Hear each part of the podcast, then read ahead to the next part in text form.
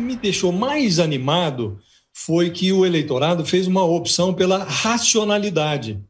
Então, diante de um presidente que pregava o irracional, o eleitorado está fazendo uma opção pela racionalidade. Então, os prefeitos que lidaram adequadamente com a pandemia, e quando digo lidar adequadamente, é errar menos, porque todo mundo errou na gestão da pandemia. Aqueles que erraram menos e que deixaram transparecer que tinham uma preocupação com a saúde das pessoas, em, primeiro, em primeiro lugar, esses estão sendo premiados, alguns deles até com a eleição no primeiro turno, de forma avassaladora. É o caso, é o caso de Belo Horizonte, é o caso. É, é, outras praças estão nessa situação. Então, esta opção pela racionalidade, e ela é, é mais. É, mais alvissareira, se você leva em conta que nos últimos dias o Bolsonaro estava a fazer a pregação dele contra aqueles, é, a turma do Fique em Casa, era o que ele dizia, como é que pode votar na turma do Fica em Casa? E o eleitorado está dando essa resposta. Então, o prazo de validade do discurso do Bolsonaro, ele venceu, acabou. Esse discurso está,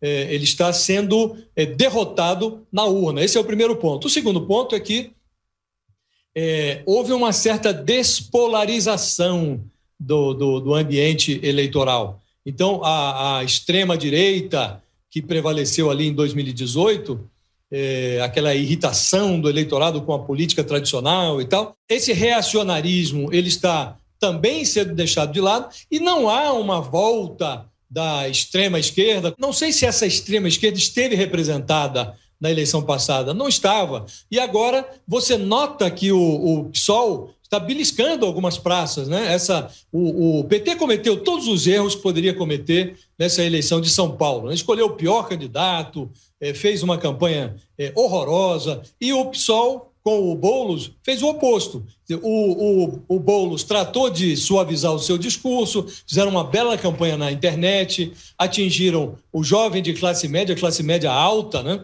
O Boulos entrava mal na, na classe pobre e tem voto de, de classe média e classe média alta.